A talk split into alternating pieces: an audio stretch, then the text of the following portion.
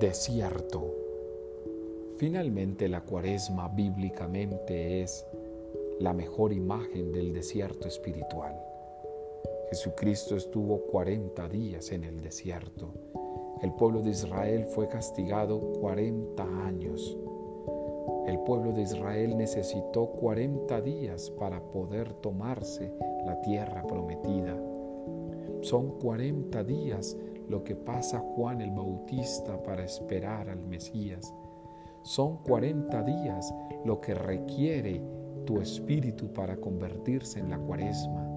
Son 40 días lo que demora Jesús después de la Pascua para poder ascender.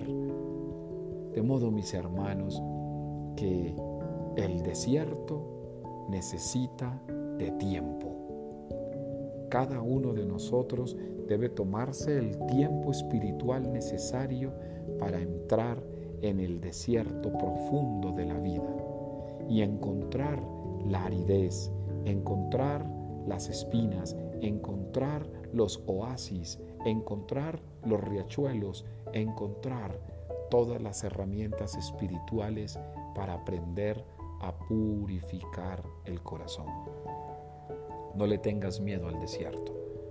Recuerda que en el desierto vas a encontrar la tentación, pero en la cuaresma estás llamado a probarte a ti mismo, si es que ya no te estás probando con todos estos días de conversión. No le tengas miedo a esas pruebas del desierto.